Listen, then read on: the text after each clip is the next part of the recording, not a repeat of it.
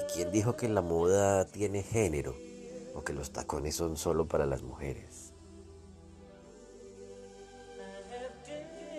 La masculinidad, al igual que la moda, se ha ido transformando a lo largo del tiempo. Porque, sin embargo, aún hoy en día solemos entender a la moda, pero desde una perspectiva binaria siempre. Por ejemplo, pensamos que los tacones son exclusivamente para las mujeres.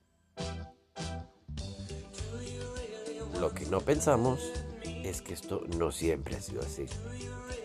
Y es claro, el ejemplo que nos da en Historia de Hombres con Tacones, la historiadora Maud Bass Krueger, donde ella nos explica cómo los tacones fueron un símbolo de estatus para hombres mucho tiempo antes de que los llevaran las mujeres.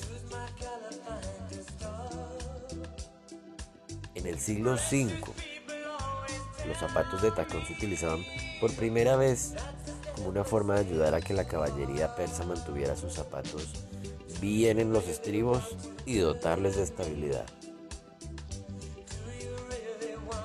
Para ya llegar al siglo VIII, o mejor, en el siglo VII, donde ya los tacones altos eran un símbolo de virilidad, pero también de la destreza militar y se acompañaban de medias ajustadas para que resaltara la pantorrilla, pero también los muslos de los combatientes, los muslos masculinos.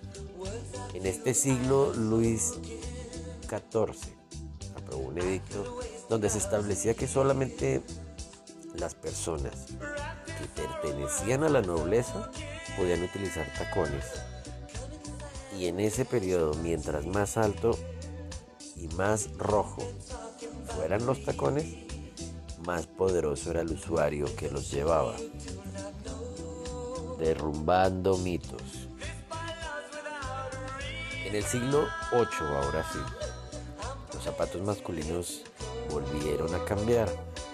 Ya se redujeron los tacones, aumentó la rigidez y para el 1730 los hombres dejaron ya de usar los tacones.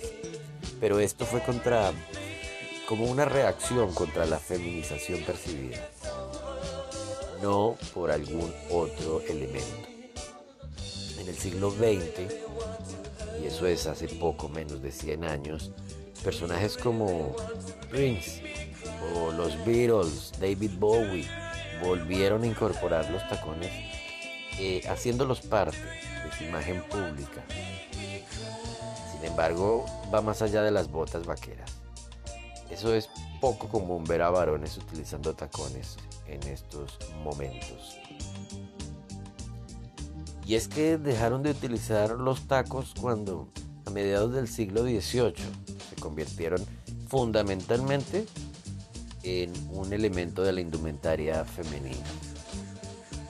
Lo que no nos tiene que alejar de la reflexión sobre la historia de la moda, los estereotipos y los simbolismos para pensarnos los sesgos de género que hemos ido creando en torno a la identidad de cada persona, al territorio de cada persona, a la autonomía de cada quien.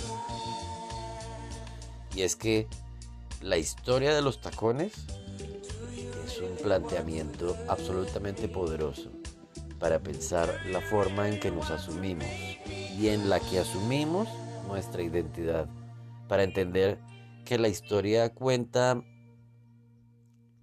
mm, nuestros cuerpos, que la moda, igual que nuestra masculinidad, se ha ido transformando.